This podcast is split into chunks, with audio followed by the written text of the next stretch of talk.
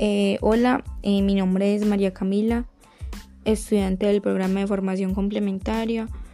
Eh, bueno, en el día de hoy voy a hablar sobre un tema muy importante que es sobre el plan de educación rural y voy a responder a una pregunta muy interesante la cual nos lleva a contextualizarnos con esta nueva propuesta.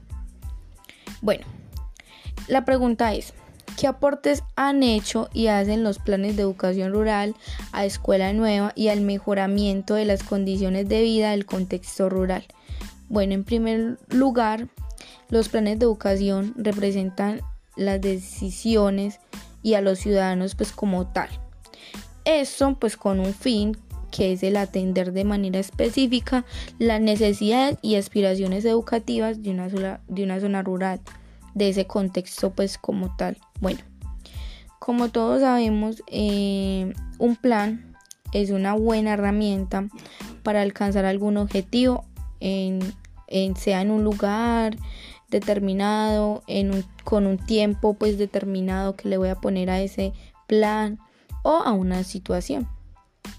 Esto da como resultado un cambio o un fortalecimiento, bueno, o también eh, una transformación, que es lo que eh, actualmente la sociedad va pidiendo una transformación constante que obviamente favorece a personas eh, de ese contexto. Bueno, algunos de los aportes que hace la educación, eh, el plan de educación rural, son eh, brindar educación inicial de calidad para la primera infancia.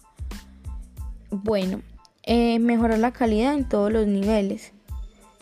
Es la calidad pues de educación, ya sería en infraestructura y pues en la orientación pues de conocimientos. Bueno, acceso y permanencia, o sea, que, el estudiante pueda acceder más fácil a la educación, que pueda tener esa oportunidad, que pueda permanecer en ella. Bueno, en cuanto a la población rural y, en la, y la población urbana. Eh, bueno, eh, también que puedan acceder poblaciones diversas, diferentes tipos de poblaciones. Bueno. Incorporar innovación en la educación, esa también es muy importante ya que eh, todo este campo de la educación cada día va, cada día que pasa van cambiando cosas, van saliendo cosas nuevas, entonces eh, ese, ese punto es muy importante. Y también otro que resaltó mucho es fortalecer la gestión. La gestión ya que eh, es también de suma importancia el gestionar para que hayan recursos, para que mejore la infraestructura, para que se puedan hacer actividades, eh, entre otras cosas, que favorezcan a la institución o al contexto, a la escuela como tal y favorezca también a su comunidad. Bueno, algunas de las características de las características eh, que podemos en las que podemos hablar sería eh, a ver hay una que, se llama capital humano y capital social que es eh, la formación de estas. El capital humano sería formar personas con escolaridad avanzada ¿Qué eso qué quiere decir? Personas que puedan acceder a una técnica, a una tecnología eh, con especialización para que a, través de esa puedan eh, potenciar sus competencias, puedan eh, desenvolverse en el campo laboral y puedan generar sus, sus ingresos económicos. Y también puedan de pronto fortalecer más el trabajo en el campo, como sería pues trabajos agropecuarios, eh, entre otros. Bueno, la capital social sería como la capacidad de que los de la capacidad que tienen las personas para relacionarse entre sí, que, que, sepan relacionarse, que sepan eh, tener un trabajo colectivo, eh, bueno, entre otros.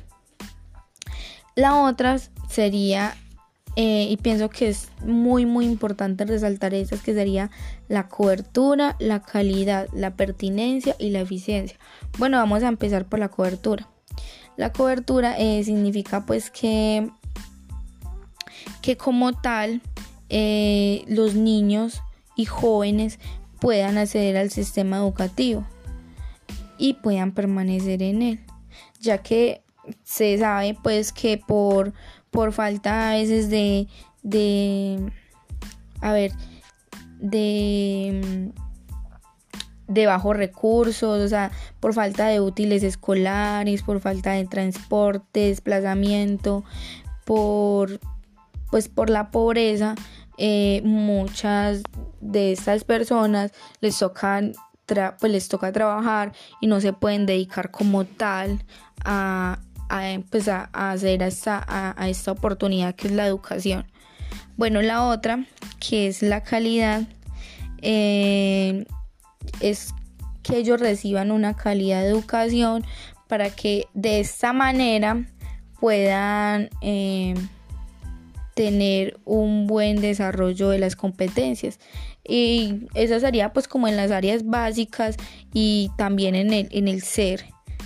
Bueno en la pertinencia dice que es la propuesta educativa y que tenga en cuenta los contextos rurales. Eh, que este o sea que no esté solamente en la en la manera de de, solamente eh, coger el contexto urbano, sino que también el contexto rural y, y de ahí partir para desarrollar una buena práctica con alternativas flexibles y pedagógicas. Bueno, y eso también va incluido todo lo de dotación, materiales educativos que puedan eh, servir eh, de acuerdo al contexto y que no solamente se, lleve a cabo en la parte urbana, sino que también se lleve a cabo en la parte rural.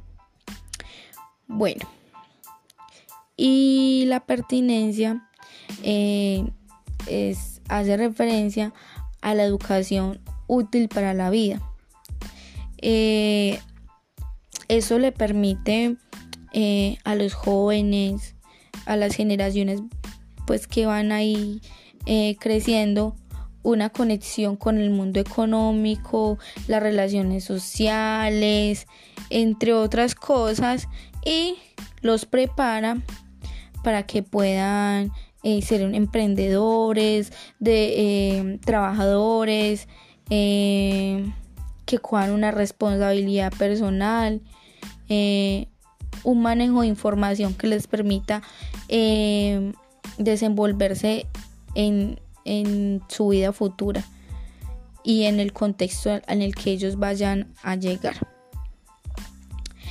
Eh, bueno, esto, todo esto se logra con, con disposición y con, con disposición de cada uno de los de, de, las personas pues que vayan a tener ese, ese privilegio. Entonces, estas son unas de las de los aportes que hace este plan de educación rural a la escuela nueva para su mejoramiento, su avance.